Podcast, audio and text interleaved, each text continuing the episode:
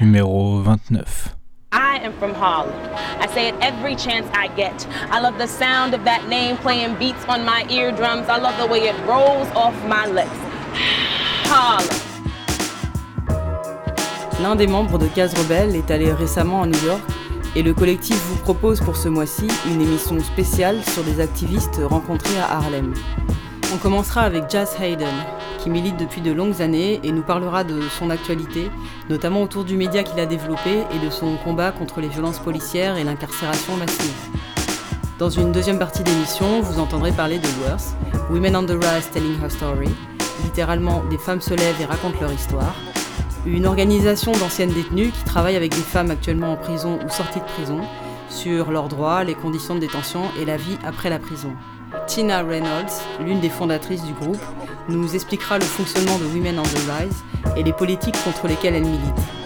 Pour finir, Vicky Lowe nous parlera des conditions de détention dans les prisons pour femmes et des luttes de Worth, notamment contre l'enchaînement des détenus pendant les accouchements.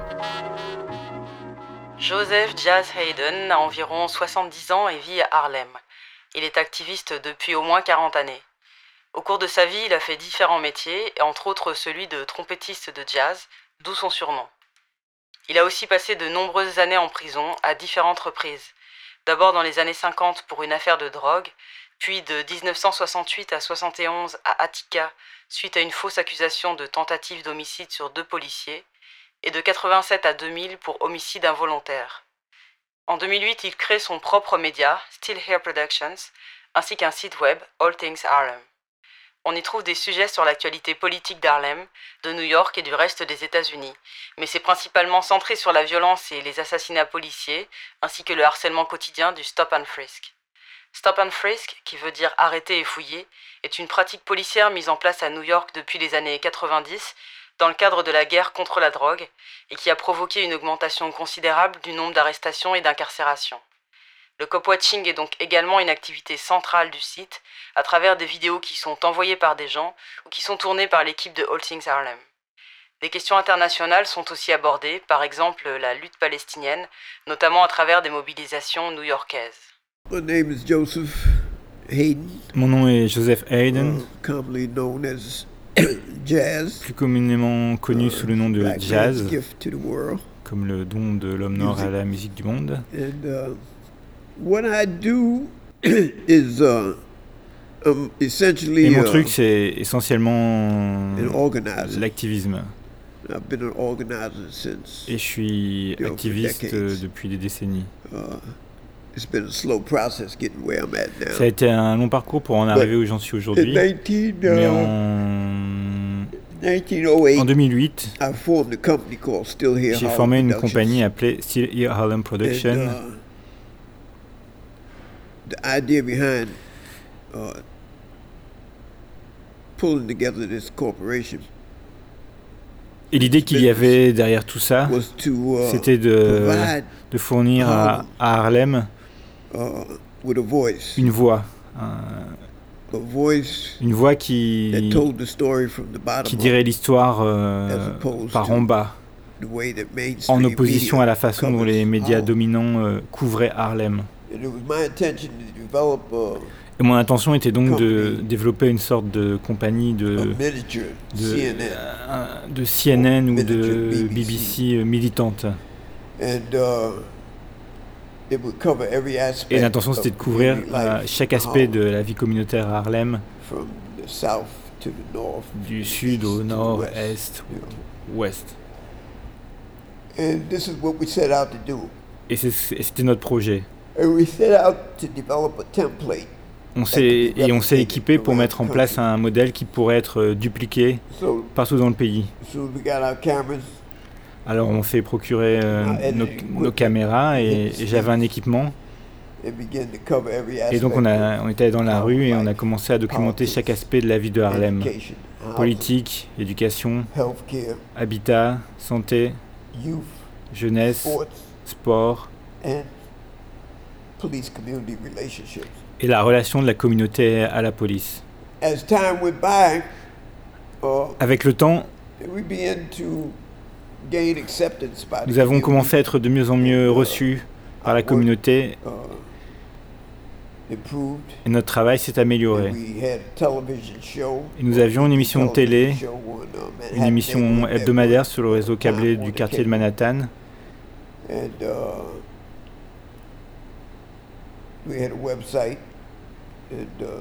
Nous avions un, un, site web, nous avions un site web et les autres euh, moyens euh, de, de communication de, par les réseaux sociaux. Mais avec le temps, nous nous sommes de plus en plus concentrés sur les, les relations entre la communauté euh, et la police. Parce que, parce que, partout où on regardait, on voyait des faisceaux de lampes torches. Partout où on regardait, on voyait des jeunes arrêtés face à un mur en train d'être euh, palpés et fouillés. Uh, et plus on regardait, plus on a commencé à réaliser que le quartier d'Harlem était en train d'être transformé en prison à l'air libre. Ils ont implanté ces, des, tours mobiles qui font genre 5 étages, uh, implantés autour du quartier. Ces tours sont nées et ont été utilisés pour la guerre en Irak. Uh, et ensuite, après que, quand la guerre en Irak euh, s'est finie, techniquement parlant, uh, ils ont ramené tous ces trucs à domicile. Ils ont commencé à les implanter dans les communautés constituées en majorité de pauvres non blancs. Parce qu'elles ne sont pas dans d'autres communautés, des quartiers blancs juifs.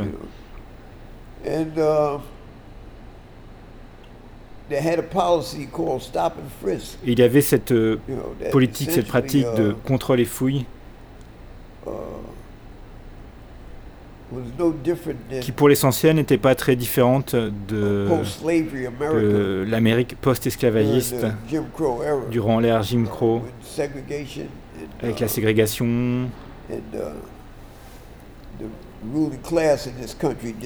et la classe dirigeante de ce pays faisant tout ce qui était en son pouvoir pour euh, contrôler les, les, anciens esclaves.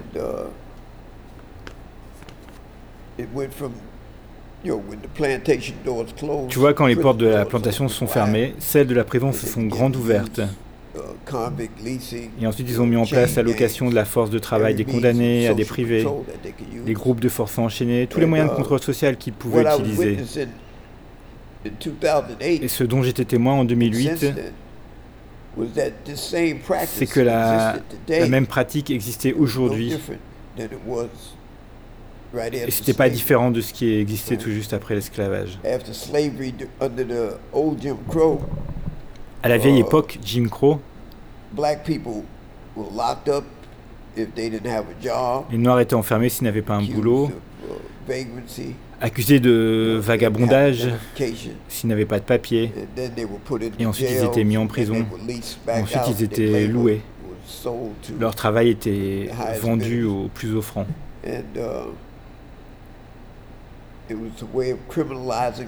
Et c'était une façon de les criminaliser, de les, de les priver de leur vote. L'Amérique a 5% de la population mondiale et 25% de la population. carcérale mondiale. 25% de la population carcérale mondiale. Ce pays, cette nation vit depuis uh, uh, un peu plus de 200 ans et elle a plus de prisonniers, plus, plus d'êtres humains en cage que n'importe quelle autre euh, civilisation, nation ou, ou entité dans l'histoire de l'humanité. Cette soi-disant terre de liberté, maison des braves. Tu vois cette nation exceptionnelle, humanitaire, ce pain de bonne volonté et justice partout. Ce pays a le plus grand nombre d'êtres humains, d'êtres humains dans des cages. Et la grande majorité sont des gens de couleur. Uh, you know, this became apparent. C'est devenu évident parce qu'à force de scruter Harlem, à force de scruter Harlem, on a commencé à regarder le reste du pays. Et la même chose, et la même chose se passait partout dans le pays.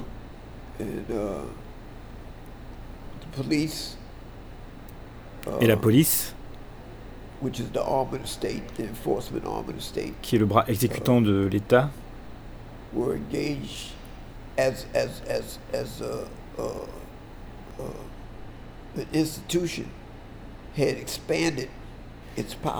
la police était engagée en tant qu'institution et elle avait étendu son pouvoir à un point qui n'était plus au final très différent de l'armée.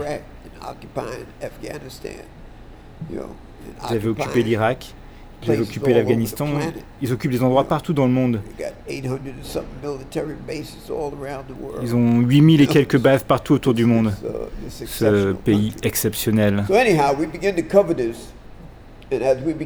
Donc quoi qu'il en soit, nous avons commencé à couvrir cela. Et alors euh, qu'on avait commencé à filmer et à poster nos vidéos sur YouTube, elles ont commencé à circuler.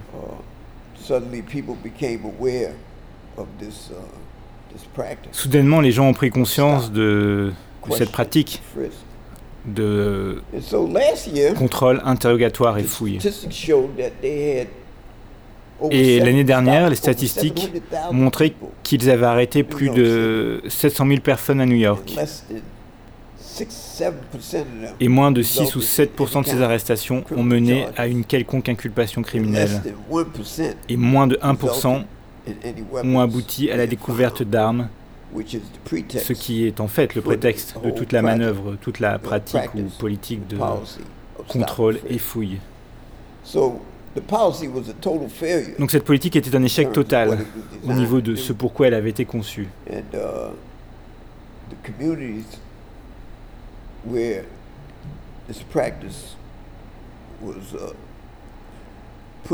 Et les communautés où cette pratique était mise en œuvre, des communautés non uh, blanches, étaient dévastées uh, par euh, cette politique, cette pratique. Sur les voitures de police, il est écrit leur logo, leur, uh, euh, leur devise. C'est courtoisie, professionnalisme et respect. C'est ce qu'ils prétendent apporter dans la communauté. Et ils ont enfermé les gens pour des trucs ridicules. Des toutes petites doses de marijuana. La marijuana est légale à New York. Tu peux avoir jusqu'à 25 grammes de marijuana. Et c'est parfaitement légal.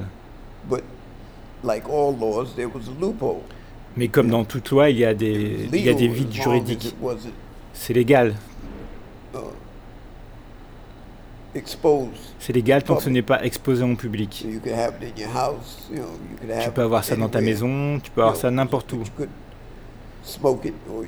Mais tu, mais tu ne pourrais pas le, mais tu ne peux pas le, fumer ou juste le montrer en public.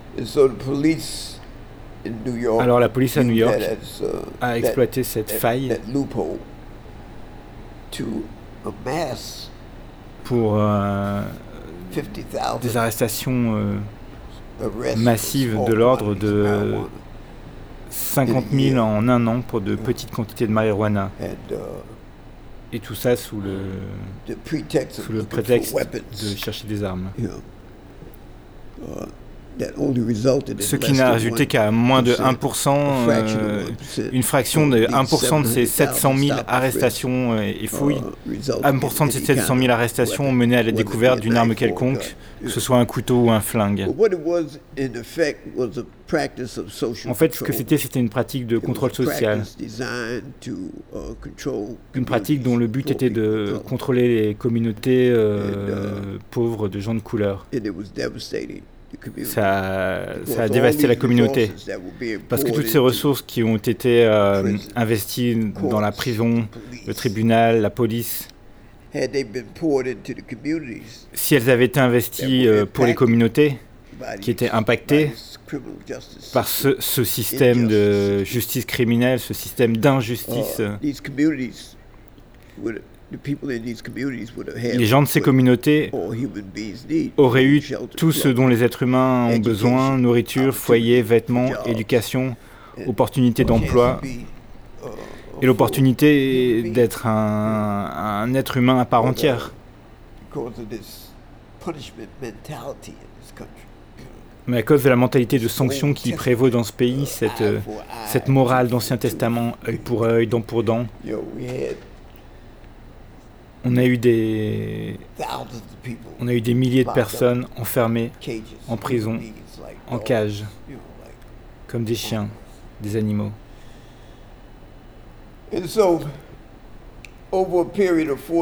Et donc sur une période de 4 ans, on a commencé à, enfin, on a accumulé une grande quantité de, de vidéos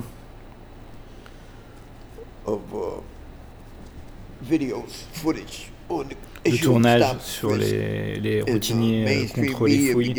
Les grands médias ont commencé à les utiliser et la communauté a commencé à se réveiller. Tout le monde a, commencé à répliquer, à s'opposer à cette euh, politique, cette pratique. Uh, et donc, en conséquence, pour toute action, il y a une réaction. Donc à la suite de ça, un jour je circulais dans la rue et des policiers que j'avais filmés uh, euh, un mois plus tôt uh,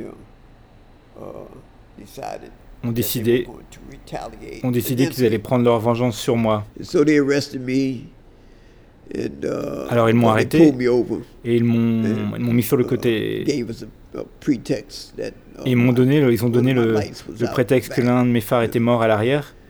Uh, et contre ma volonté, contre mon refus manifeste, exprimé de leur donner la permission de me fouiller moi ou mon véhicule.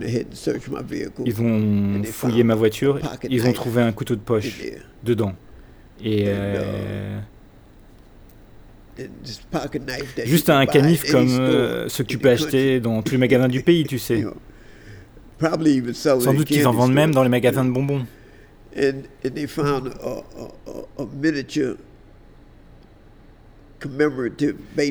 Ils ont trouvé une batte de baseball miniature commémorative qu'ils vendent dans tous les stades du pays.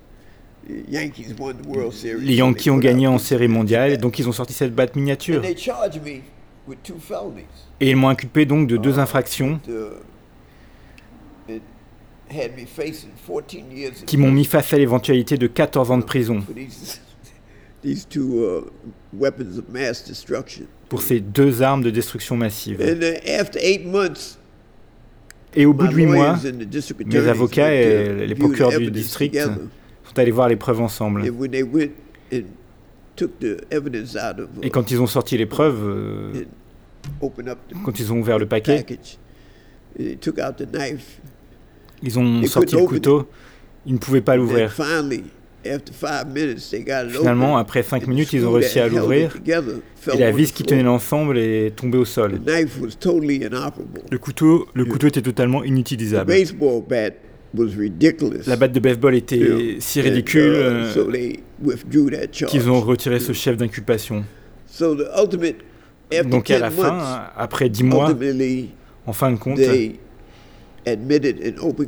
ils ont admis en audience publique qu'ils ne pensaient pas qu'ils pouvaient obtenir une, une condamnation au-delà de tout doute uh, raisonnable. Et donc ils ont accepté de me libérer au regard du rejet des accusations, avec cinq jours de travaux d'intérêt général à effectuer. Donc ça s'est révélé être une victoire pour nous, parce que les gens se sont mobilisés autour de moi, uh, ils ont rempli les salles d'audience. Ils se sont rassemblés devant les tribunaux. Ils se sont rassemblés devant le bureau du procureur du district, assaillant son téléphone de, de coups de fil, demandant à ce que les, les charges soient abandonnées.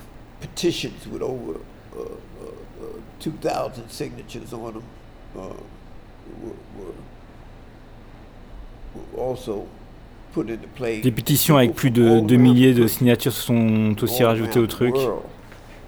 Des gens de partout dans le pays, partout dans le monde, m'ont apporté leur soutien. Et ainsi, on a eu une victoire.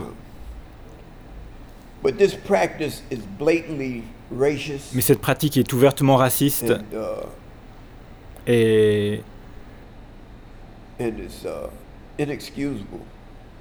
et il est inexcusable que les Américains restent assis à regarder ce qui se passe sous, prétexte que ça ne se passe pas dans leur communauté. Uh,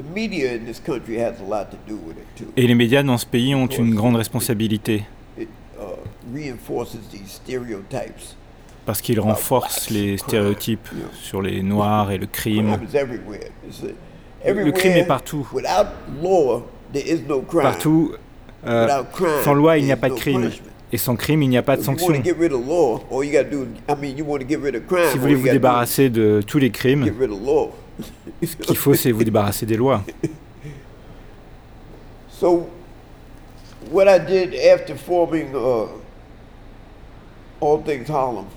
Donc ce que j'ai fait après avoir formé All Things Harlem et notre euh, département vidéo et, et, que nous avons commencé à couvrir la communauté, j'ai vu que c'était pas assez, qu'il était nécessaire pour le peuple uh, de s'organiser en une force efficace pour répondre à ces législations et ces pratiques. Donc, donc ce que nous avons fait ensuite uh, a été de former, ou ce que j'ai fait ensuite, c'était de mettre en, en, place cette campagne sur le régime Jim Crow moderne. Ça vient à la base d'un livre de Michel Alexander.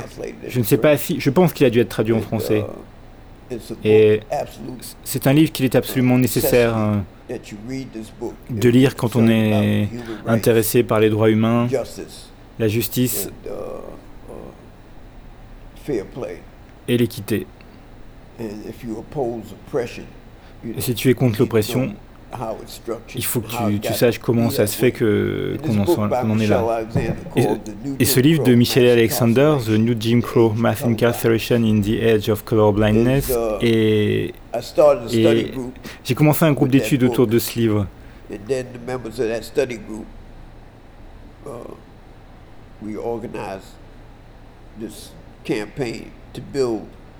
Et ensuite, avec les membres de ce groupe d'études, nous avons organisé cette campagne pour bâtir un mouvement national pour en finir avec les incarcérations massives.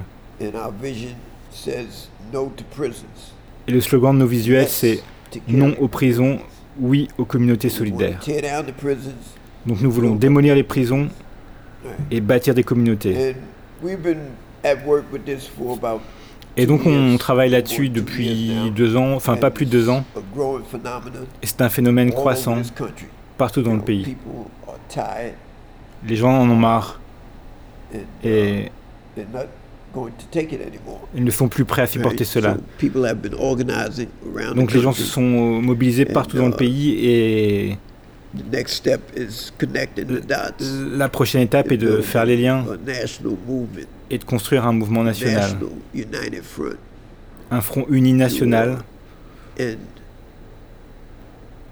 un front uni national pour mettre fin à tout ce système de punition. Donc voilà, globalement, c'est ce que je fais.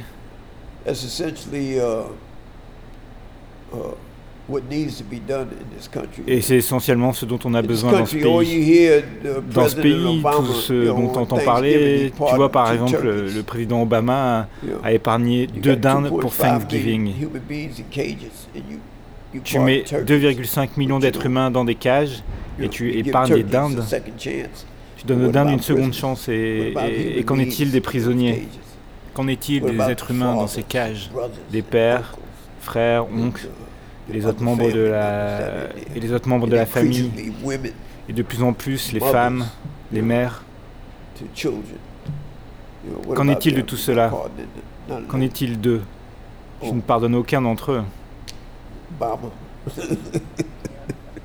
oh my Bama. so uh, this guy. En fait, ce, ce gars. Has not even mentioned n'a même pas mentionné les prisons ou le système de, de justice pénale depuis qu'il est au pouvoir.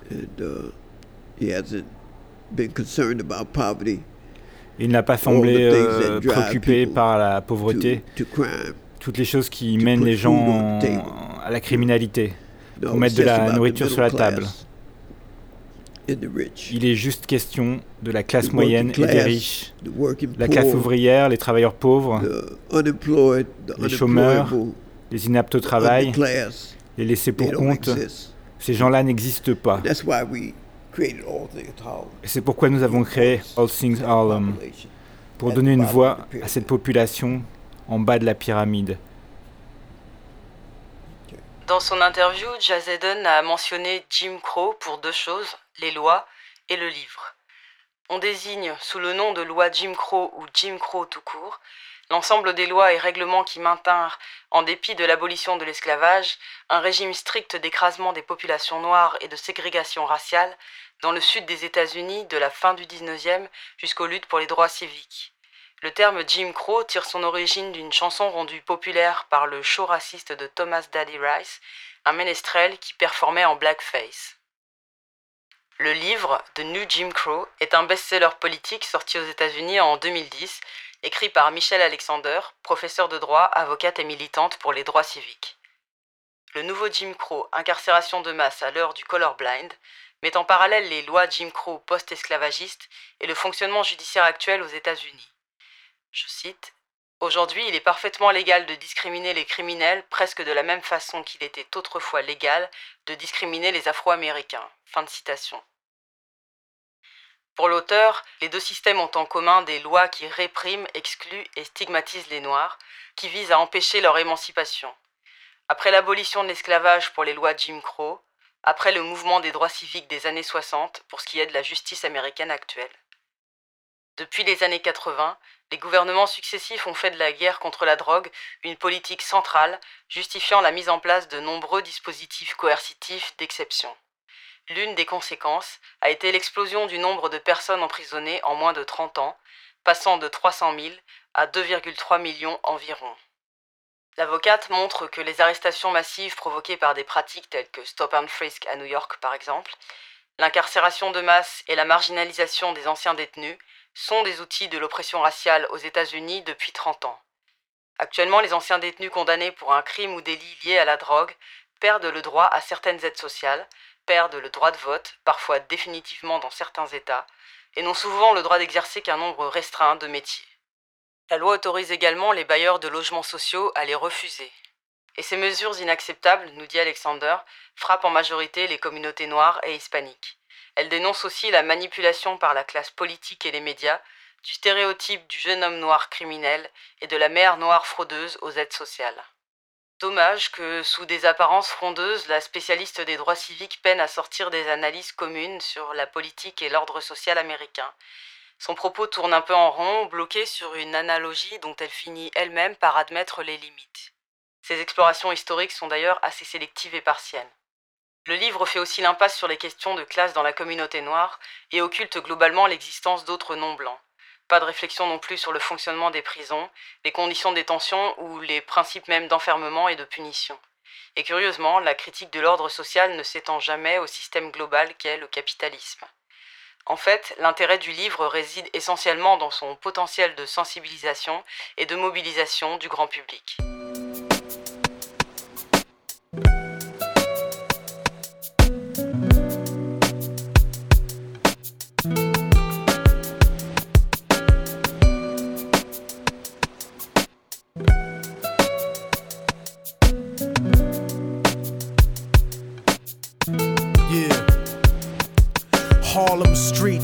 Flooded in white powder. Like those motherfuckers running away from the Twin Towers. Gunshots rock the earth like a meteor shower. Bowling for Columbine, fair giving the media power. Innocence devoured like a chicken spot snack box. Government cocaine cooked into ghetto crack rock. Corrupt cops, false testimony at your arraignment. Check the check, constant struggle to make the payments. Working your whole life wondering where the day went. The subway stays packed like a multicultural slave ship. It's rush hour, 2:30 to 8 and people coming home after corporate sharecropping and fuck flossing. Mothers are trying to feed children, but gentrification is kicking them out of they building a generation of babies born without health care, families homeless, thrown the fuck off the welfare.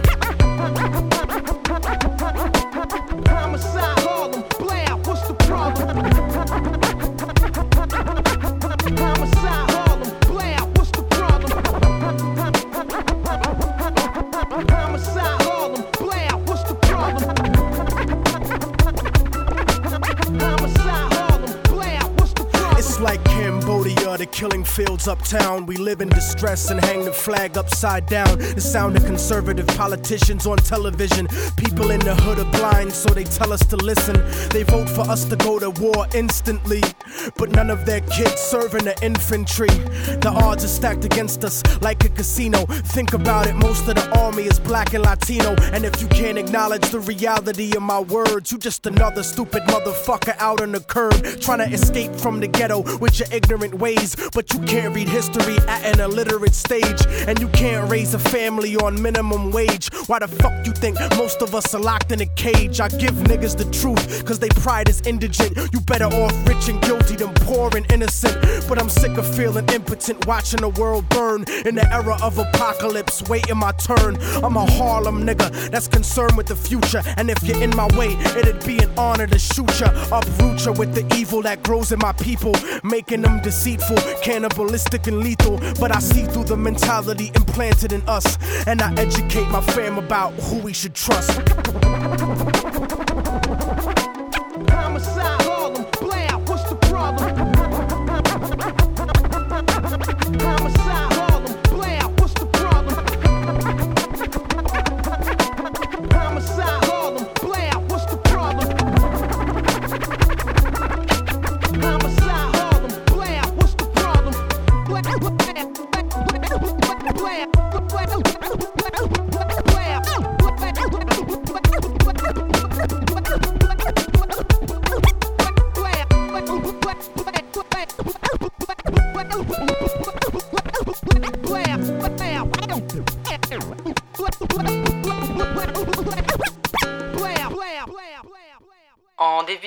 J'ai présenté rapidement Women on the Rise Telling Her Story. L'organisation se définit elle-même comme, je cite, une association de femmes actuellement et anciennement incarcérées qui ont exploité avec force leur expérience. Fin de la citation. Il s'agit d'un groupe mixte racialement mais avec une majorité de non-blanches, de femmes auto-organisées de divers milieux sociaux, de différents âges, et qui luttent collectivement sur des problématiques qui les concernent directement et qui forment d'autres femmes à ce travail. Détention, parentalité, violence à l'intérieur et à l'extérieur de la prison, politique publique, questions de genre et de race, éducation, sont autant de domaines de réflexion et d'action pour Worth. La médiatisation de leur travail et de leurs témoignages est aussi un enjeu essentiel. L'actualité de Worth, c'est la campagne nationale Birthing Behind Bars contre la contention des femmes incarcérées pendant leur accouchement et pour le changement des conditions de détention des femmes enceintes et des jeunes mères. La contention, ça veut dire qu'elles sont menottées et enchaînées et ne peuvent euh, bouger librement ni bras ni jambes. La campagne a aussi son site internet sur lequel vous pouvez trouver des informations sur la contention et aussi des témoignages de femmes, dont des membres de Worth, qui ont accouché incarcérées. Tina Reynolds, afro-américaine, l'une des cofondatrices de Women on the Rise, revient sur le travail et le fonctionnement de Worth. Une petite précision. Dans cette interview, vous entendrez le terme liberté reproductive. C'est notre traduction du terme reproductive justice que Tina Reynolds emploie à plusieurs reprises. Reproductive justice est une notion qui a émergé en 1994 chez les militantes noires de Women of African Descent for Reproductive Justice. Il s'agit du, je cite, complet bien-être physique, mental, spirituel, politique, économique et social des femmes et filles qui sera atteint lorsque nous, femmes et filles, aurons le pouvoir économique, social et politique et les ressources pour prendre des décisions saines concernant nos corps, nos sexualités, la procréation, pour nous-mêmes, nos familles et nos communautés, dans tous les aspects de nos vies. On écoute l'interview. Mon nom est Tina Reynolds et je suis cofondatrice et présidente de Worth. Uh, Worth a débuté en 2004 et c'était un groupe d'anciennes détenues qui travaillaient dans le champ de la justice pénale et des services à la personne. Et elles se sont rassemblées pour discuter du fait que la voix des femmes devait être intégrée au débat sur l'impact de l'incarcération sur les femmes, les enfants et les familles.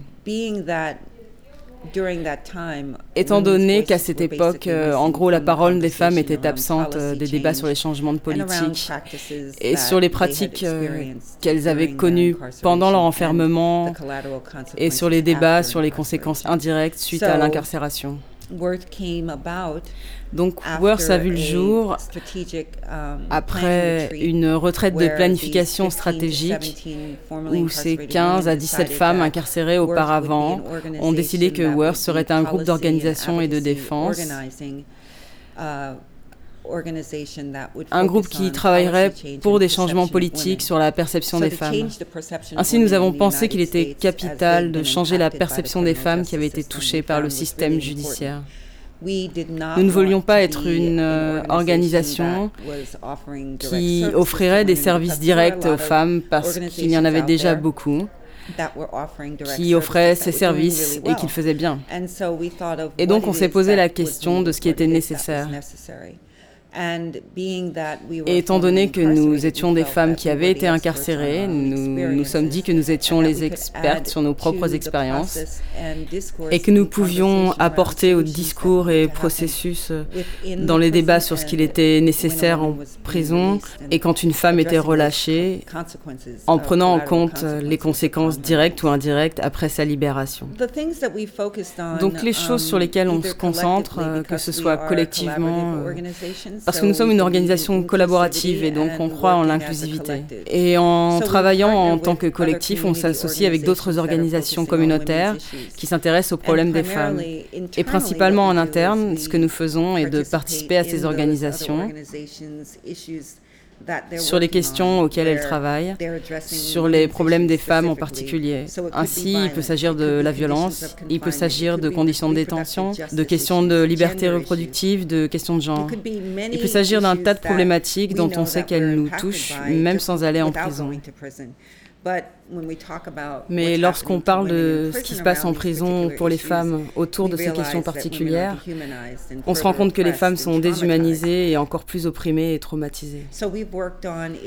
Alors on a travaillé sur les questions concernant la loi Adoptions and Safe Families, um, qui est une loi qui fut mise en place. Euh, c'est une loi fédérale qui faisait que les femmes, quand elles allaient en prison et avaient des enfants jeunes et que ces enfants étaient placés, cette loi empêchait les femmes de les réclamer quand leur peine était trop longue. Elles avaient environ 15 à 22 mois pour réclamer leurs enfants. Nous constations qu'il y avait un problème avec ça, étant donné le peu de chance qu'elles avaient de récupérer leurs enfants quand elles étaient relâchées, dans la mesure où la sentence moyenne reçue pour ces femmes était de 36 mois. Donc, quand on a un délai de 15 à 22 mois, comment peut-on réclamer son enfant? Il était plus que probable que tu perdes tes droits parentaux. Et donc, on constatait que beaucoup de femmes perdaient leurs enfants en raison des peines dont elles écopaient.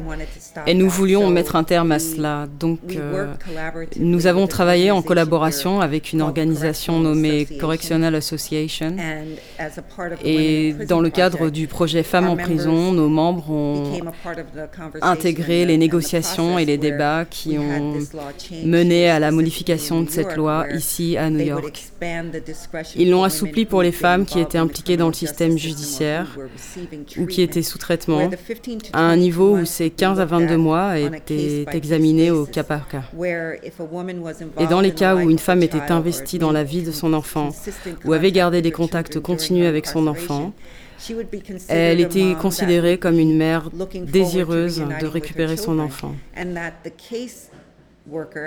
Et donc le travailleur social et le juge n'étaient plus en mesure de juger simplement sur la communication et la relation mère-enfant durant l'incarcération et de simplement supprimer les droits parentaux dans le délai de la loi.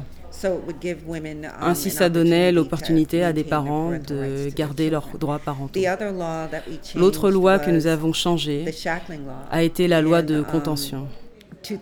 En 2009, New York est devenu le septième État à ne plus enchaîner les femmes pendant la naissance, l'accouchement et pendant le transport depuis la prison et vers la um, prison. Et nous considérons que c'était très important parce que les femmes étaient enchaînées et menottées alors qu'elles accouchaient. Et on ne prête pas attention aux problématiques de liberté reproductive concernant les femmes emprisonnées alors qu'aux États-Unis, 5% des femmes arrêtées emprisonnées sont enceintes. Et dans la mesure où le nombre de femmes emprisonnées est plus bas que celui des hommes, ce pourcentage est significatif.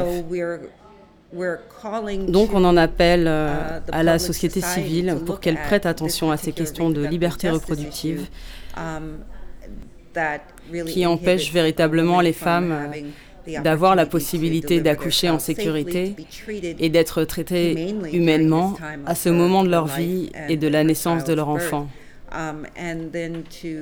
Um, et nous appelons aussi à prêter attention à la barbarie de cette pratique spécifique pour en finir uh, nationalement um, et que les um, femmes euh, n'aient plus à subir cela. Nous avons aussi travaillé sur euh, les questions relatives à la violence domestique, um, dans des cas où les femmes avaient commis un meurtre contre leur agresseur. um, et où nous souhaitions qu'elles aient l'opportunité de voir euh, leur condamnation modifiée au regard des violences subies avant l'emprisonnement. Et nous souhaitions que la Cour et le département des peines réexaminent cet événement um, précis en considérant que c'était une situation où la femme n'avait pas d'autre choix et que donc durant son séjour en prison, elle ait la possibilité de voir sa condamnation commuée.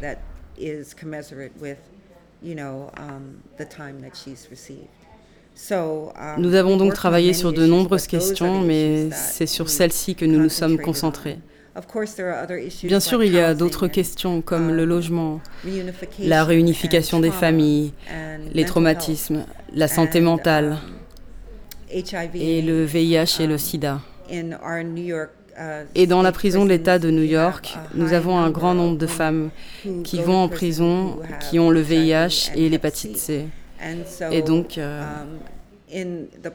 dans la continuité de notre activité, nous avons fait en sorte que le département de la santé soit associé à celui des services pénitentiaires et qu'il contrôle les soins nécessaires aux femmes qui ont l'hépatite C et le VIH, de manière à ce que les soins des femmes malades ne soient pas interrompus,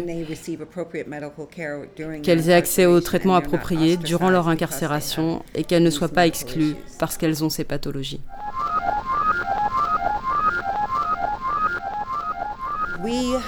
Nous avons un programme qui s'appelle euh, Rise Up. Et c'est un programme de développement et d'aide au retour à la vie extérieure que nos membres ont développé à l'extérieur. Et ce programme euh, est basé sur ce que nous pensions fondamental pour aider les femmes à leur retour parce que ça l'avait été pour nous. Nous espérions que si les femmes suivaient ce programme basé sur ce que nous estimions nécessaire de mettre au centre, que ces femmes sur le point de sortir réussiraient aussi. Et donc nous pensons que ce programme euh, Rise Up aide véritablement les femmes dans ce processus, alors qu'elles quittent la prison pour réintégrer la communauté, où elles ont besoin d'aide et d'espaces sûrs. Et il y a d'autres groupes qui proposent des lieux sûrs pour ces femmes. Cependant, nous pensons que par rapport à ces groupes, nous apportons un plus aux besoins des femmes quand elles rentrent chez elles. Et parce que nous sommes toutes des anciennes détenues, nous considérons encore une fois que nous sommes expertes à ce sujet. Et donc pourquoi ne pas avoir un espace spécifique tenu par nous, pour nous?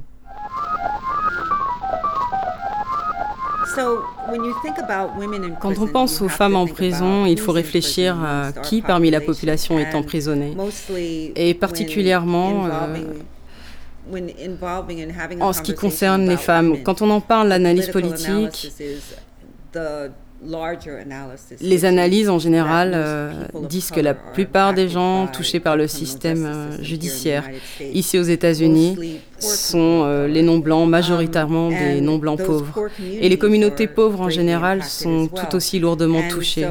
Et donc quand tu réfléchis à la hausse des chiffres um, du pourcentage de femmes en prison dans ces 40 dernières années, et que tu penses à ces 40 dernières années, tu penses à la guerre contre la drogue et à l'impact euh, que cette guerre a eu sur les femmes en particulier, sur les enfants, parce qu'à l'heure actuelle, nous sommes à un moment de pic au niveau des chiffres au niveau des enfants ayant été touchés par l'incarcération de parents, à la fois des pères et des mères.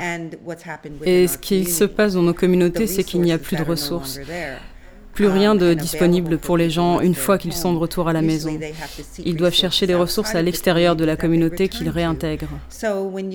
Donc quand tu fais une analyse politique, on sait que le racisme joue un rôle.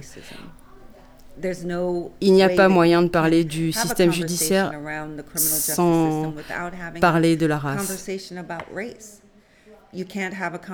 Tu ne peux pas parler du système judiciaire sans parler de la classe. Et ensuite, quand tu réfléchis aux femmes, à l'invisibilité des femmes parce que leur pourcentage est si petit, n'est-ce pas?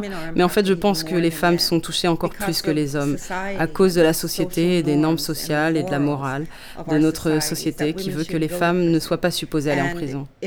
Et donc, si elles perdent leur enfant, on leur dit, eh bien, il ne fallait pas commettre ce crime. Souvent, les gens ne savent pas pourquoi les femmes euh, commettent des crimes qu'elles commettent. Ils ne savent pas tout ce qu'il incombe à une femme de faire. Ils ignorent si elle a le choix ou pas. Et donc, on regarde euh, qui nous sommes en tant que femmes et la façon dont nous um, avons été touchés. Et nous savons que c'est destructeur dans la communauté. Nos écoles sont surveillées par la police, nos enfants sont arrêtés et fouillés. Le manque de ressources, le niveau d'éducation, um, l'absence euh, d'opportunités um, d'emploi, euh, nous savons que c'est destructeur. Et donc que faisons-nous contre ça? euh, Tu vois, qu'est-ce que l'on fait à ce sujet? Quand les femmes s'impliquent en partageant leurs histoires, abordant les traumatismes et examinant tous les problèmes qui les ont touchées um, sincèrement et honnêtement, elles peuvent aller de l'avant. Et nous savons que l'aide dont les femmes ont besoin est de longue durée et pas juste euh, pour les trois mois après leur sortie. Mais c'est un soutien continu et nécessaire pendant de longues années à cause des traumatismes subi avant, pendant et après l'incarcération. Et n'oublions pas qu'il y a de nombreuses femmes qui ont résisté derrière les barreaux. Et nous n'entendons pas non plus parler de ces histoires, bien que nous ayons de nombreuses héroïnes qui se sont levées, se sont um, battues et ont remporté des uh, droits, ouvert des possibilités pour des femmes à travers des programmes de développement pendant leur incarcération. Et elles ont résisté de manière à être en mesure d'aider d'autres femmes, d'une manière nécessaire parce que les femmes ne vivent pas la prison de la même manière que les hommes. Et donc quand on pose une analyse politique euh, au sujet des femmes en prison, on sait que c'est une question de race et de classe. Et on sait qu'aux États-Unis, c'est quelque chose qui bouge lentement, tu vois, quelque chose de lent à changer.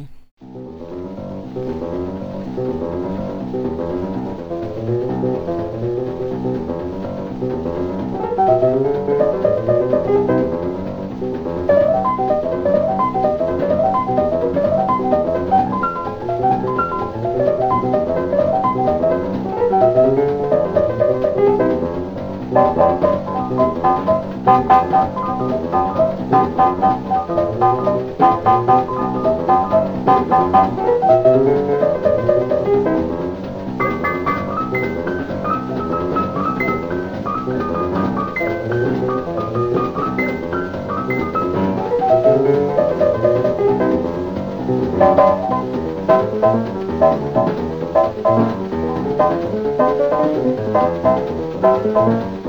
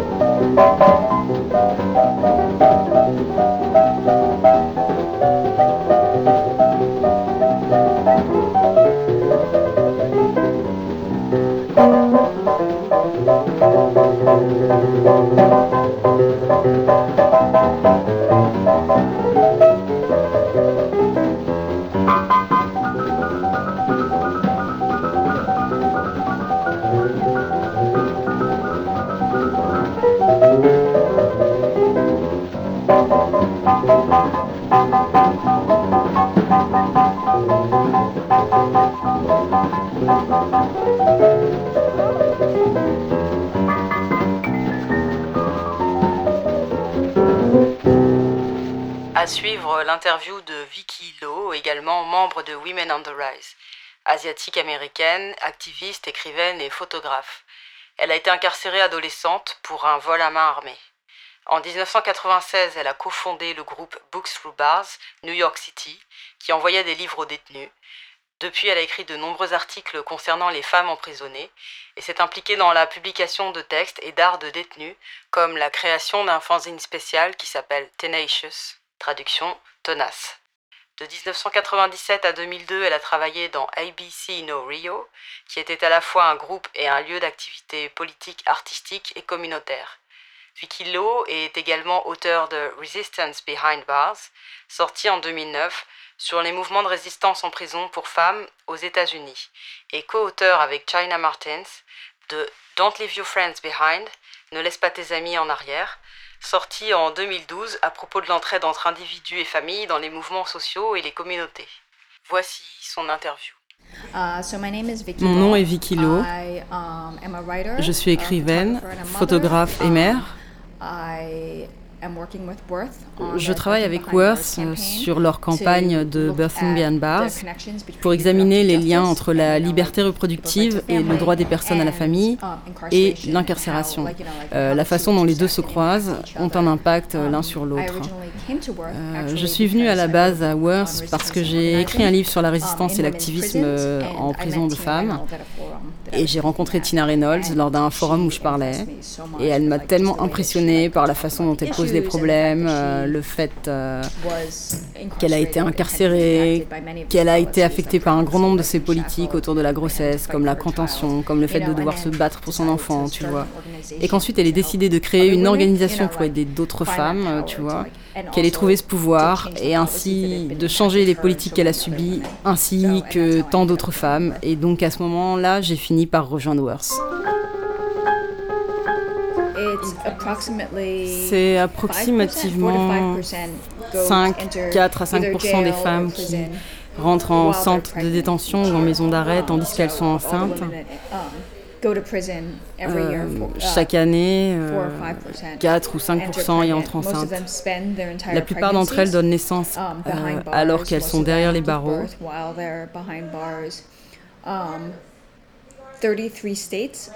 33 États permettent encore au système carcéral d'attacher les femmes en travail et pendant l'accouchement. Ce qui signifie qu'elles sont menottées et ensuite il y a une chaîne qui les lie à partir des menottes jusqu'à une chaîne sous le ventre et une autre chaîne qui conduit de la chaîne qui est au um, ventre aux menottes autour de leurs pieds et donc en gros poignets et chevilles sont menottés ensemble. Et dans la plupart de ces États, ce n'est pas du ressort du personnel médical des hôpitaux de décider quand ces chaînes et ces menottes doivent disparaître.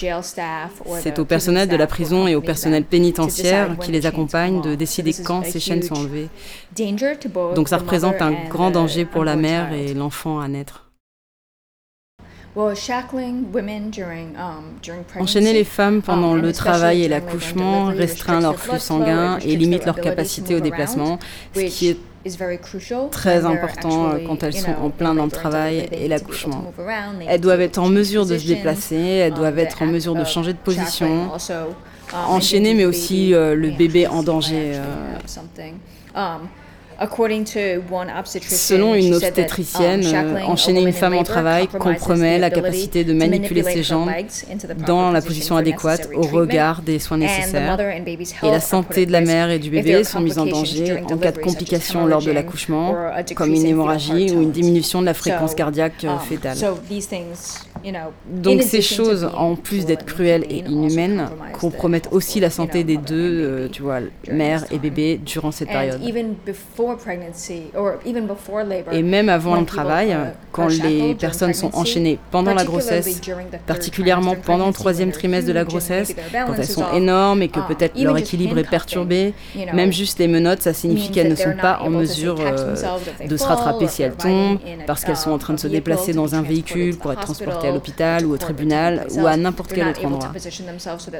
Elles ne sont pas en mesure de se positionner pour, euh, si le véhicule s'arrête, se positionner pour leur sécurité, pour se maintenir pour ne pas tomber. Donc il y a énormément de problèmes liés au fait de restreindre les mouvements de manière aussi radicale. J'ai entendu parler de cas, je, ne sais pas s'il y a des statistiques, mais j'ai entendu parler de cas de professionnels de la santé qui allaient vraiment en conflit, tu vois, avec le um, personnel de la prison. Sur le site de Birthing Behind Bars, il y a une histoire qui a été écrite parce que la femme est toujours en prison et euh, incapable de faire une interview euh, vidéo ou téléphonique. Et elle dit que quand elle est entrée en travail euh, et pendant l'accouchement, elle était enchaînée et menottée à l'hôpital où elle a été transportée, le médecin qui l'a prise en charge s'est littéralement battu avec les gardes qui l'accompagnaient parce qu'il disait elle doit être détachée. Je ne peux pas la soigner si elle est enchaînée. Elle ne peut pas accoucher en toute sécurité. Et les gardes n'étaient pas disposés à la détacher pendant ce moment. Alors elle a dit qu'il y a eu une vraie bagarre, tu vois, entre le personnel médical et les gardes. Um, Je sais que euh, um, récemment, la Californie a adopté une uh, loi qui dit que uh, les femmes qui sont en prison ne doivent être entravées à aucun moment de leur grossesse, pas seulement pendant le travail et l'accouchement. Mais avant que cette loi ait été adoptée à l'automne, il y avait une loi qui disait expressément que les femmes en prison ne doivent pas être entravées pendant le travail et l'accouchement. Et à la maison d'arrêt du comté de um, San Francisco, le personnel faisait l'interprétation suivante. Ça s'applique uniquement au centre de détention, ça ne concerne pas les maisons d'arrêt. Donc j'ai entendu des récits de gens qui ont travaillé, qui ont également euh, dû aller au conflit avec le personnel pour que les femmes soient détachées pendant le travail et l'accouchement. Et donc ce qu'ils ont fait, euh, ça a été en fait de prendre une copie de la loi pour renforcer leurs arguments sur le fait que le personnel de la prison n'était pas censé faire ça, mais encore une fois, c'était encore au bord de la bagarre, juste pour arriver à ce que les entraves soient enlevées alors qu'elles n'auraient pas dû être là. Ça aurait tout simplement dû être OK, vous êtes en travail euh, pour l'accouchement, donc euh, pas de contention. For most women who pour la plupart des femmes qui se rendent à l'hôpital et y accouchent, elles restent à l'hôpital pour um, environ 1 à 3 jours. En fonction de la politique générale de l'hôpital, certaines sont autorisées à rester près de leur bébé, certaines d'entre elles ne sont autorisées à voir leur bébé que lorsque les um, infirmières les apportent de la pouponnière. Pendant leur séjour à l'hôpital, um, elles sont menottées, ou dans les États qui n'ont pris aucune mesure contre la contention, elles sont enchaînées pendant qu'elles récupèrent de l'accouchement. Elles devront donc tenir leur bébé alors qu'elles sont menottées ou enchaînées. Elles ne sont pas libres de leurs mouvements quand elles ont leurs enfants. Et si elles n'ont pas un membre de la famille pour venir euh, et prendre le bébé, eh bien, la plupart du temps, le bébé ira en famille d'accueil. Je ne sais pas si vous avez le même type de système en France. Euh, la famille d'accueil, c'est quand l'État prend en charge l'enfant et le place dans une autre famille ou dans un foyer. Um, ainsi, euh, dans l'espace de 1 à 3 jours, la mère et le bébé sont séparés et la mère repart en prison. Et l'enfant est soit pris en charge par des membres de la famille, soit pris en charge par l'État. Dans quelques États, il y a des programmes um, spéciaux. Ce sont des programmes euh, dans lesquels um, euh, une femme peut rester avec son nouveau-né um, pendant 1 à 3 ans à l'intérieur de la prison dans une unité spéciale spécialement conçue pour les accueillir mais ça ne fonctionne que si la femme est déjà enceinte en prison. Donc si elle a déjà accouché avant d'aller en prison, elle n'est pas éligible au programme et elle ne pourra pas prendre son enfant avec elle.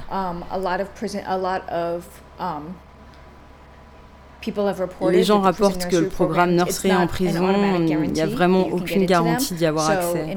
Ainsi, dans un État par um, exemple, les militants et les personnes qui um, travaillent euh, avec uh, les femmes, les mères, à l'intérieur de cette prison ont indiqué que cette prison-là n'accepte que les mères blanches, de sorte que les mères afro-américaines et d'autres non blanches qui ont postulé au programme de nursery sont toutes refusées.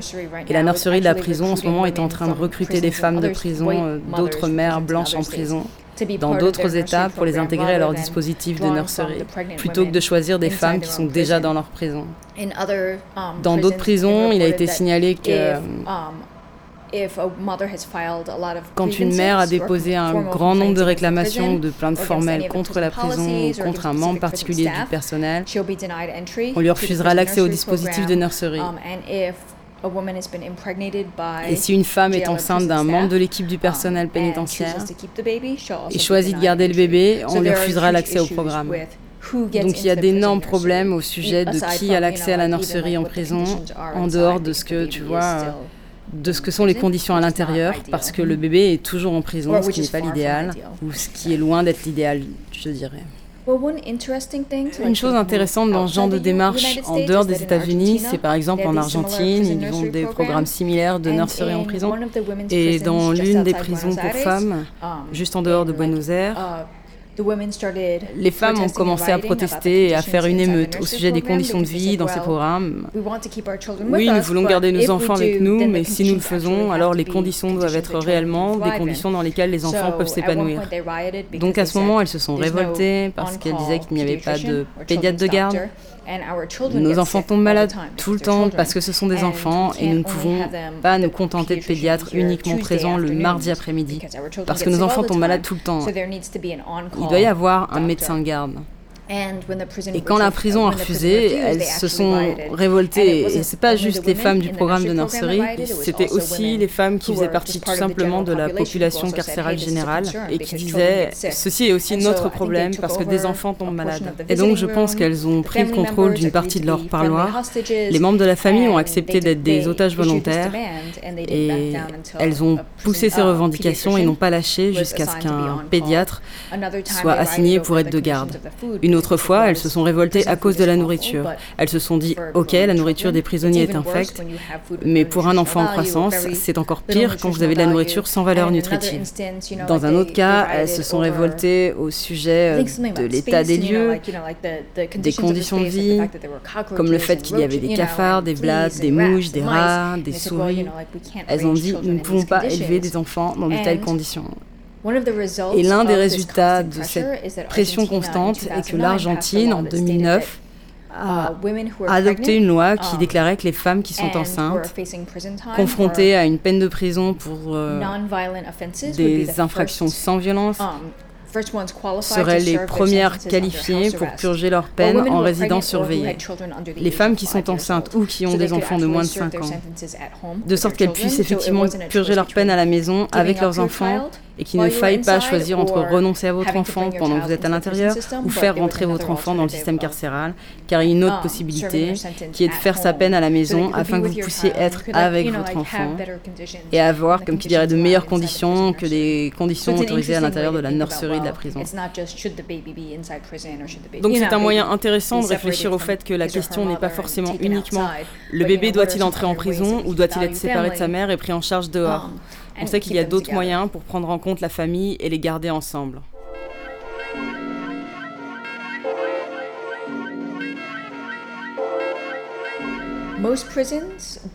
La plupart des prisons ne permettent pas aux gens d'apporter des médicaments. Donc si une femme est enceinte et a besoin d'un médicament particulier et que la personne qui fournit les soins médicaux n'est pas disposée à lui prescrire, eh bien c'est pas de chance pour elle. La um, famille n'est pas en mesure de dire ok, je peux aller t'acheter ce truc à la pharmacie, tu vois, et te l'apporter. Certaines prisons euh, autorisent l'envoi de paquets de nourriture, certaines euh, ne permettent au monde de la famille que d'envoyer de l'argent et puis euh, la femme doit acheter de la nourriture à la cantine ou au magasin de la prison. Mais c'est très limité au niveau des aliments. Souvent, il n'y a pas la qualité nutritive, la valeur nutritive nécessaire pour quiconque. Qui plus est pour une femme enceinte, en fait, ça n'a pas ces valeurs nutritives-là. C'est plus des trucs genre euh, snacks, des trucs qui ne sont pas bons pour elle. Donc c'est pas comme si des fruits et des légumes frais, tu vois, euh, étaient disponibles facilement. Et aussi, beaucoup de prisons n'ont pas de possibilité de soins de santé spécifiques pour les femmes et donc pas d'obstétricien ou de gynécologue. Um, Dans de nombreux États, il y a eu des plaintes au sujet de services médicaux en prison qui étaient soit inadéquats ou dangereux. Et euh, souvent, les gens qui travaillent à l'unité médicale de la prison sont um, des personnes qui n'ont plus vraiment le droit d'exercer à l'extérieur. Um, Ou euh, dans certains cas, on raconte que le personnel démissionne parce qu'ils réalisent qu'ils ne pourront pas vraiment faire la différence, tu vois, face à une telle bureaucratie qui se fiche de la santé des gens. Donc c'est pas comme s'ils pouvaient euh, être bienveillants avec les patients à l'intérieur, parce qu'en fait, ils sont limités dans leur action.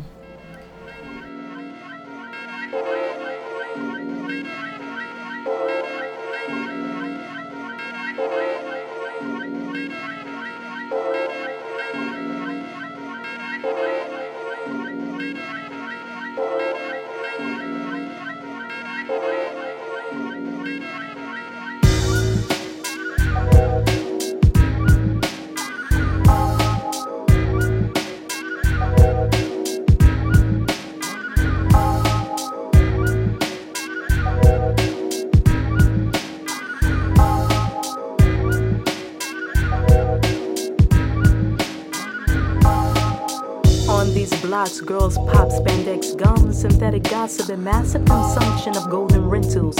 Rejuvenate epochs of government controlled fitness. Brothers long after the uprock can't point the Glock or the Mercedes at the real power, while both can't even conceive their own future. Vision all the seas, a bowl of ruffled waste. See the streets, titles of disgrace. Baby always crying, since silence equals death. But tainted everywhere. Daddy was never here. Ghetto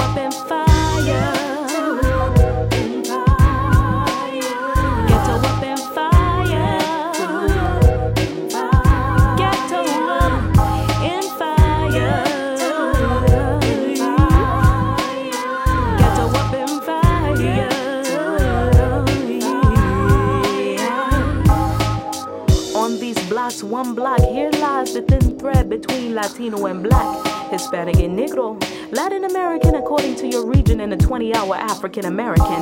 The revolt is among ourselves. The color complex increasing the level of separatism, inner racism, self denial of a people self divided who all came here on a boat.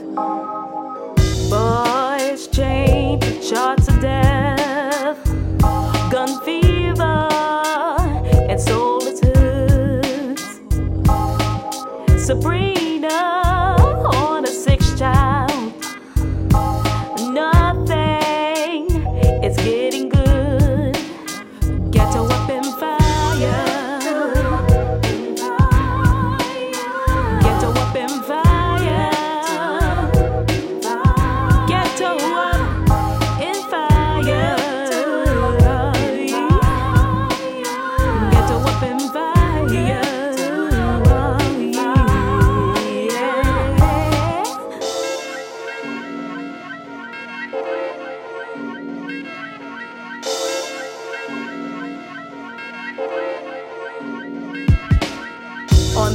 Blocks, artless Arctic souls don't indulge the definition of lords of slum. And their mission prime real estate times capital divided by our ignorance. Subtract two faced animosity and niggas equals removal of our asses. And the judges stand beside with the eviction notice soon after our children are evicted from another girl's womb. Listen to me closely, don't leave my land behind. I'll tell you of awakenings of those forced to be blind. Voice speaking different tongues will speak when time allowed. A world filled with outrage. A deaf ear shall say now. Ghetto up in fire.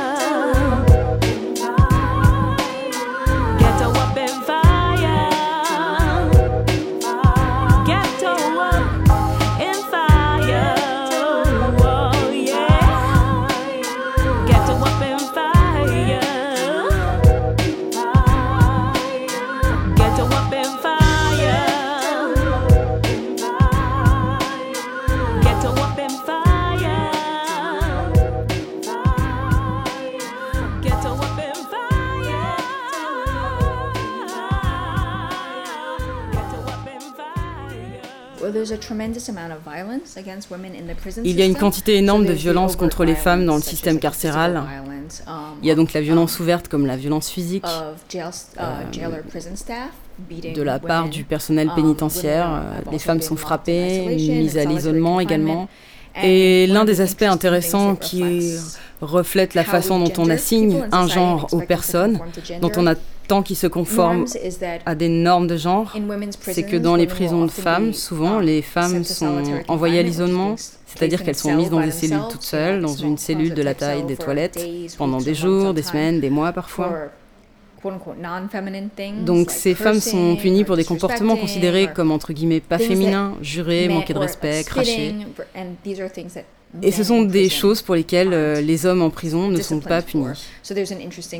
Donc c'est une the, façon uh, intéressante de constater que le système pénitentiaire utilise les assignations de genre Um, pour punir les femmes. Il y a aussi um, la and violence sexuelle. Euh, Contrairement à ce que the les médias, euh, au moins aux États-Unis, um, aimeraient massivement laisser penser, beaucoup de la um, violence qui se produit, une grande partie de la violence sexuelle et des abus sexuels est commise euh. Par le personnel pénitentiaire. Donc c'est dans une prison de femmes et c'est pas nécessairement de la violence entre détenus. C'est la violence qui est perpétrée contre elles par des personnes qui détiennent les clés de leur cellule, qui sont en mesure de contrôler chaque mouvement de leur vie. En outre, il y a aussi, euh, par exemple, la violence d'être séparés de leur famille, tu vois, il y a la violence inhérente euh, au système carcéral, comme qui obtient l'accès à certaines choses en fonction de la race, sur l'apparence, comme j'ai mentionné plus tôt euh, dans les nurseries en prison, um, qui n'acceptent pas les mères non blanches. Ainsi, on peut voir comment cette violence raciale joue, mais c'est pas tangible, donc on ne peut pas tout à fait la pointer en disant par exemple euh, euh, cette personne s'est fait frapper, ce n'est pas aussi visible la plupart du temps. Il y a aussi cette euh, énorme quantité de violence réactivée par la prison. Ainsi, par exemple, quand tu as des personnes qui ont subi des abus dans le passé, des traumas, des abus sexuels, pour les femmes qui en ont subi, elles sont maintenues dans des conditions où elles sont surveillées par des hommes inconnus. Et cette surveillance prend souvent la forme d'hommes qui les regardent pendant qu'elles sont sous la douche, pendant qu'elles dorment ou pendant qu'elles sont dans la zone des toilettes. Ce sont là tout un tas d'expériences euh, traumatisantes pour qui n'a pas vécu la violence ou les abus sexuels, et ça l'aide de surcroît pour des personnes qui en ont vécu. Et au moins la moitié des femmes qui entrent en prison témoignent avoir subi auparavant des violences sexuelles. Donc qui plus est pour ces femmes, ça retraumatise et réactive le trauma.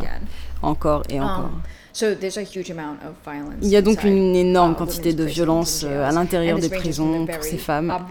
Et ça va des choses évidentes comme les passages à tabac, la brutalité, comme tu me le demandais, euh, jusqu'à des formes plus insidieuses comme le fait de ne jamais pouvoir être seul ou euh, avoir de la tranquillité, ou le fait d'être placé en isolement total, ou d'avoir des gens qui contrôlent chaque petite chose que tu fais, ou tu ne peux manger qu'à cette heure-là, pendant cette durée-là, tu ne peux faire que ceci ou cela.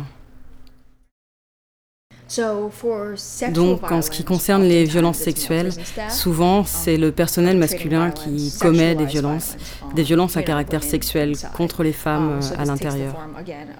Donc ça prend la forme par exemple d'agressions sexuelles, d'abus sexuels et aussi d'humiliation des femmes. Mais c'est aussi perpétré, euh, tu vois, par euh, des membres féminins du personnel pénitentiaire. Au Colorado, l'année dernière, um, l'année d'avant, euh, le département pénitentiaire du Colorado a adopté une loi. Um, le département pénitentiaire du oh, Colorado a institué en 2010 une nouvelle politique de fouille au corps appelée le labialift. En gros, c'est comme, euh, par exemple, ils fouillaient les femmes au corps et ils leur faisaient écarter les lèvres du sexe et tousser et se tenir dans des positions vraiment très humiliantes et tu vois, genre, euh, ils leur faisaient vraiment relever les lèvres de manière à ce qu'elles soient inspectées pour um, éviter la contrebande. Et des femmes ont raconté que certaines personnes parmi les plus sadiques lors de cette pratique étaient les femmes surveillantes. Donc c'est pas comme si c'était gravé dans la roche que les femmes surveillantes étaient plus humaines que les hommes. C'est juste qu'avec quelqu'un dans une telle position de pouvoir, les sévices vont de pair parce qu'en fait la dynamique du pouvoir dit que quelqu'un qui a ce pouvoir sera capable d'appliquer ce qu'on lui demande et donc aussi d'infliger de la violence aux gens qu'il tient sous sa coupe. Donc ce n'est pas comme si ça a été fait comme un acte sexuel. Ça a été fait comme un acte de violence qui a été sexualisé, tu vois, utilisant euh, le corps des femmes et les um, femmes, leur désir, sexualité ou leur manque de sexualité pour les contrôler ou les traumatiser. Et d'ailleurs, euh, dans cet exemple au Colorado, les femmes ont parlé en prenant de grands risques. Parce que quand tu fais du bruit contre quoi que ce soit alors que tu es encore en prison, encore sous le joug des règles et des règlements de la prison, tu vois, comme le personnel de la prison peut tout régenter, euh, de grands risques en découlent souvent de plus grandes sanctions. Mais elles ont averti leur famille. Elles ont écrit des lettres aux médias, elles ont vraiment fait savoir aux gens ce qui se passait avec cette pratique. Et en fait, elles ont contraint le département pénitentiaire à cesser cette pratique.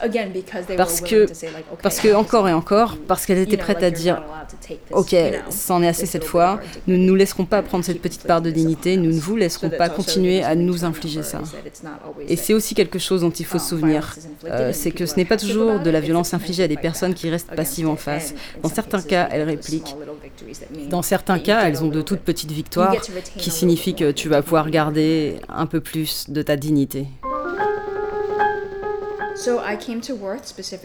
Je suis venue chez Worth précisément parce que je produis beaucoup d'écrits um, et de recherches autour de la résistance et de l'activisme à l'intérieur des prisons pour femmes. Um, Alors quand je faisais ce genre de travail, comme ce travail euh, écrit et résistance, j'ai en fait coopéré avec une femme qui enseigne um, euh, la photographie et fait des cours d'art-thérapie dans des prisons pour femmes en Argentine.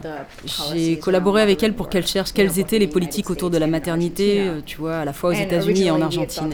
Et à l'origine, on a pensé que le résultat serait genre, oh, les sales politiques répressives. Et c'est quand elle a commencé à regarder qu'elle a réalisé, euh, en cherchant dans les journaux argentins et les statistiques euh, journalistiques, qu'il y avait eu, tu vois, ces rébellions et meutes en chaîne, spécifiquement autour de la maternité dans la prison pour femmes près de Buenos Aires.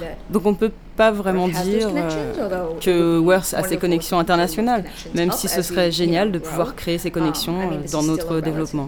C'est une organisation relativement neuve et comme tu peux le voir, elle est aussi très petite. Mais pour l'instant, je pense que notre objectif est plus immédiat parce que tu vois, la population américaine est plus investie pour changer cela. Peut-être si on continue à avancer euh, des choses comme ce que les gens des autres pays ont fait ou sont en train de faire, et aussi comment leur travail euh, croit ce que nous faisons, comment comprendre que les États-Unis ne sont pas l'Argentine et euh, leurs méthodes ne peuvent peut-être pas fonctionner ici, mais peut-être qu'on peut apprendre quelque chose pour notre travail de ce qui s'est passé là-bas et vice-versa. À travers le projet Birthing Behind Bars, nous collaborons avec d'autres groupes qui soit travaillent avec ou sont dirigés par des femmes anciennement incarcérées sur la collecte des histoires de grossesse et de parentalité en prison. Donc j'étais récemment à Seattle où il y a pas mal de groupes différents qui travaillent avec euh, des femmes qui ont été incarcérées ou qui ont été d'une façon ou d'une autre touchées par l'incarcération et se battent pour leurs droits familiaux et pour les gardes d'enfants. Donc il y a un groupe appelé euh, Incarcerated Mother Advocacy Project, qui est un groupe d'avocats et d'étudiants en droit qui travaillent auprès de femmes sur des affaires de droit parce que souvent les mères sont plus durement touchées par des questions de garde d'enfants quand elles vont en prison que les pères ne le sont. Car souvent, lorsque les pères vont en prison, leurs épouses, leurs petits amis, leurs mères, leurs sœurs, quelqu'un va prendre soin de leurs enfants. Et souvent, quand une mère va en prison, elle n'a même pas le type de soutien euh, de la famille qui consisterait à dire Ok, pendant que tu es absente, on va prendre soin de ton enfant. Il y a plutôt ce type de réaction, t'as foiré, euh, t'es en prison, tu sais qu'on n'a pas à faire ça, on n'a pas à gérer, à faire ça pour toi. Alors ils travaillent avec um, euh, des femmes à la fois en prison sur des trucs euh, comme connaître leurs droits, comment les aider sur n'importe quel type de papier administratif dont elles ont besoin, tu vois, euh, expliquer ce que sont tous ces um, papiers administratifs, tout ce qu'elles reçoivent au sujet de la garde d'enfants et des familles, et ensuite elles travaillent, ils travaillent avec les femmes une fois qu'elles sont sorties tu vois, pour leur permettre de retrouver leurs enfants. Et il y a aussi cet autre groupe nommé de parents à parents qui travaille tout particulièrement avec les parents qui se battent pour récupérer leurs enfants ou qui se battent sur des questions de garde d'enfants. Et l'une des fondatrices est en fait euh, une ancienne détenue qui a accouché en prison et elle était l'une des deux femmes noires qui avaient euh, candidaté pour le programme Nursery en prison et fut rejetée, comme elle disait, euh, en fait, elle a dû... parce qu'en fait, elle était enceinte. Elle avait été mise dans cette unité et ensuite, elle a été refusée pour le programme et donc elle a accouché et elle a dû donner son bébé à quelqu'un à l'extérieur. Elle avait quand même été remise ensuite dans cette unité et donc euh, elle était amenée à voir toutes les autres femmes avec leur bébé. Et elle a dû réclamer pour être um, retirée, euh, retirée de cette unité parce que c'était tellement douloureux chaque jour pour elle euh, de voir genre tout le monde avec son enfant alors qu'elle n'avait pas pu garder son propre bébé avec elle. mais ensuite elle est sortie et um, elle est sortie déterminée à aider d'autres gens à se battre pour leurs enfants. On remercie chaleureusement Jazz Hayden, Tina Reynolds et Vicky Lowe. Dans cette émission 29, vous avez écouté Soha Poem de Jaylin Clark, qu'on retrouvera en entier en toute fin d'émission. Harlem Street de Immortal Technique. Ensuite, Hazel Boogie Woogie de Hazel Scott. Gunsmoke de Latasha Natasha Dix. Et en ce moment, Street Truck de Big L.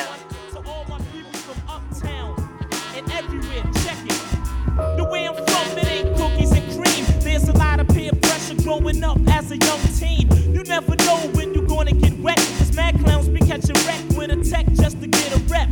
Instead of cool friends, they rather hang with male dogs. Instead of going to school, they rather sell drugs. It's best to go the right route and not the wrong one. Because it's gonna catch up with you in the long run.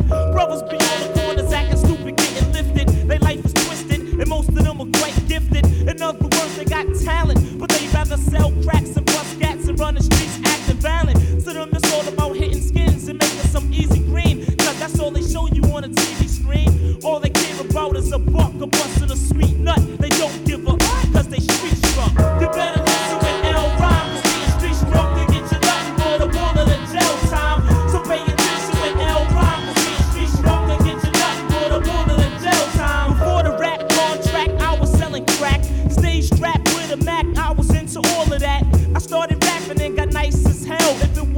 this, I might be doing life in jail. And some of my peeps are still in the game selling cane. If that's what you gotta do to maintain, go ahead and do your thing. But with the cash profit, make an investment. And try not to go to the grave like the rest went. Cause you can be rich with crazy loot, own a house and nine cars. What good is that if you're dead or behind bars? And yo, it's not even funny. I seen a lot of my peers give up their careers for some fast money. They could have been boxers, players, or rap singers. Instead, they bank robbers and crack slingers. And yo, they used to be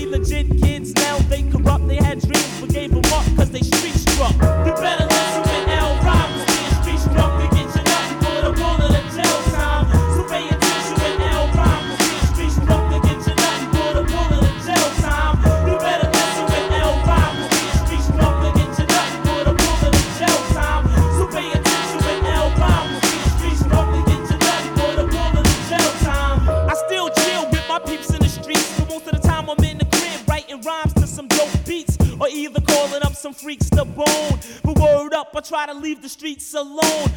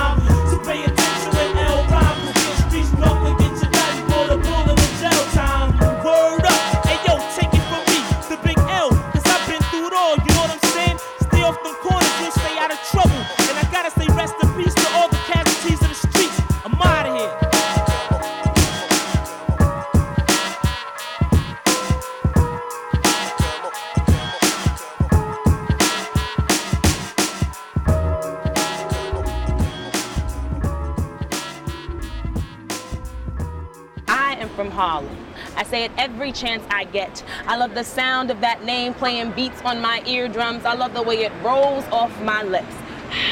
Harlem. When you say it, you gotta make sure your breath don't stink. But it never does. It smells like barbecues in the park that last to the brink of dawn. It smells like that boy named Sean who you split your first nutcracker with. Harlem. That Dutch name is where I played every double Dutch game, sang every 90s song, where I knew if I ordered cheese, eggs, and grits from Pan Pans, Couldn't go wrong. That's my hood. Harlem. Which is why I just don't understand how some people are trying to turn my home's name into a brand, trying to box it and squeeze it into some four letter package. Being from Soha was not and never will be part of my heritage. Soha? Really? So, so let me get this straight. You can spell it out to small businesses that they need to pack their stuff to make way for your high rises that just can't wait.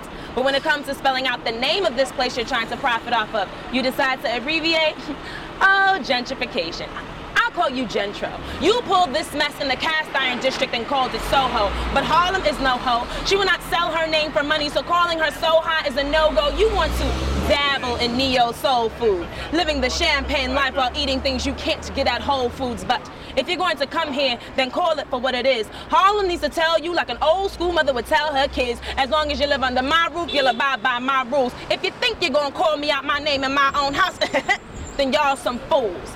That's what I think she should say. Because there will never be a time nor a day when I believe that calling Harlem so high is okay. Calling it so high is a big faux pas. You must be crazy, lady, spitting all that gaga, baby. It's Spanish Harlem, not spa Spaha. Where young girls with chancletas and abuelas shout whippa. By calling it so high or spaha, you aim to make people forget that they once thought if they came to Harlem, they would hear black ha, get shot like ha ha. I shot you cause I'm black and that's what we do. By calling it so high or spaha, you aim to make it sound chic, hip, and cool. Like in every Harlem apartment, there's a security camera and a doorman in the vestibule.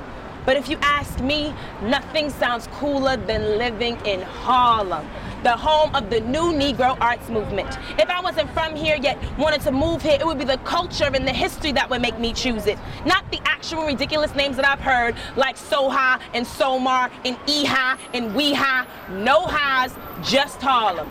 This is not about saying this one is not welcome or that one is taking control of our neighborhood. It's not about pointing fingers or assigning blame.